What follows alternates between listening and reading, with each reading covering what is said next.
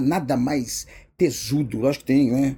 É, tesudo tem, mas nada mais, mais, mais prazeroso também tem, mas enfim, um tesão de prazer de conversar com os amigos, tomando uma gelada numa mesa de bar, na calçada.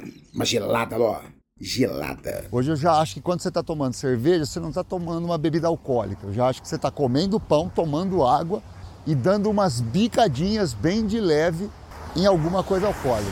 Dois pontos. Olha, cara, Conhecendo você como eu conheço há tantos anos, quando você pergunta o que melhor acompanha a sua bebida preferida, eu já assumo, sem chance nenhuma de errar, que você se refere às bebidas alcoólicas, é óbvio.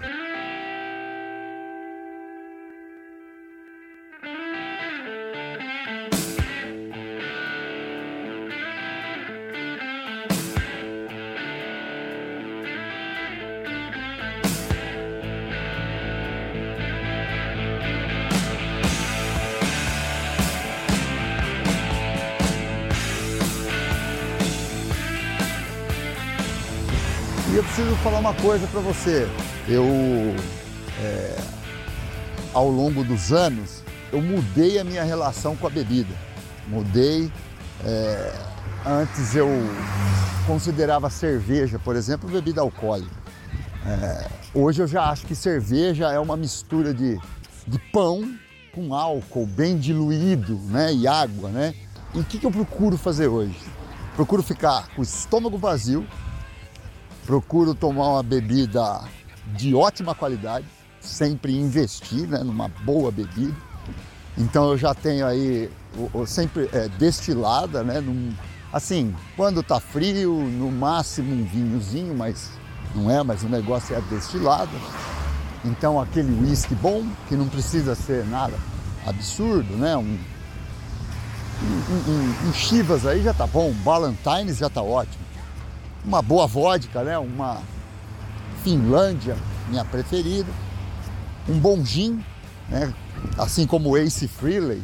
E seguindo o hype da moçada, eu estou curtindo um gin, um Campari, né? Com gin, nosso amado Negroni, por exemplo. E aí, cara, dito isso, eu posso dizer para você o seguinte, cara. A coisa que melhor acompanha a minha bebida preferida é o gelo, né? Ou então o nada. Dois pontos. Olha, Alô, é, são vários, né, cara? Eu gosto de. A minha bebida estar acompanhada de amigos, amigas, pra bater um papo. E eu acho que é isso aí, viu, Alô? De repente, se tiver aí uma, uma, uma um pastelzinho aí, né, meu? Um franguinho passarinho também. Cai bem. Bom, Alô, é, eu né, também tive uma né, mudança aí na minha relação com bebida mas, ao contrário de você, eu incluí novos gorós. Porque eu sou um cara inclusivo, cara. Eu sou um cara que inclui. Eu, eu, eu não suporto essa palavra exclusivo. É inclusivo que é o lance que a gente tem que praticar. Porque o diferente, cara, é conhecimento. O diferente é o novo. O novo é a descoberta. O novo é, é a evolução. O novo é o que a gente não conhece, o que a gente vai conhecer, é o que dá medo, é o que dá frio na barriga. Sabe? É o novo, é o diferente. Por isso que a diversidade é uma riqueza que a gente tem e que tem uns palhaços aí que não entende, sabe? Se aprender com o que você não conhece, aprender com o diferente, é você crescer. E aí, só para comentar mais um pouquinho sua resposta aí, cara, você redefiniu a cerveja. Rapaz, alô, que ousadia. Cerveja é um tesão, cara. Você resolveu abolir cerveja no momento em que a cerveja é mais tesão, porque agora a gente tem acesso a cervejas realmente boas. A gente passou a vida inteira tomando uh, um refresco alcoólico tipo cerveja, que é o que a gente tinha aí, e agora a gente tá tomando cerveja. Mano. Alô, seu time tá tudo errado.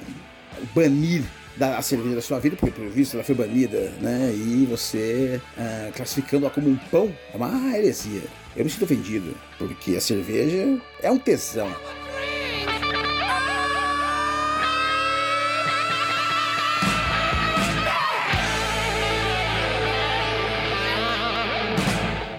Entendeu? Então, eu, eu, por incrível que pareça, por mais que pareça uma heresia, cara, eu, eu, eu perdi essa, essa coisa com a, a cerveja. Olha, olha que delícia, cara. É uma bebida que a gente tem intimidade, cara. Gelada, uma ampola, suco de cevada, A gente tem intimidade, cara, com a cerveja, que é uma intimidade da vida inteira. Ô, louco, a gente sabe o que tá escrito no rótulo ali. A gente sabe que são aqueles numerinhos, porque é muito tempo de convivência.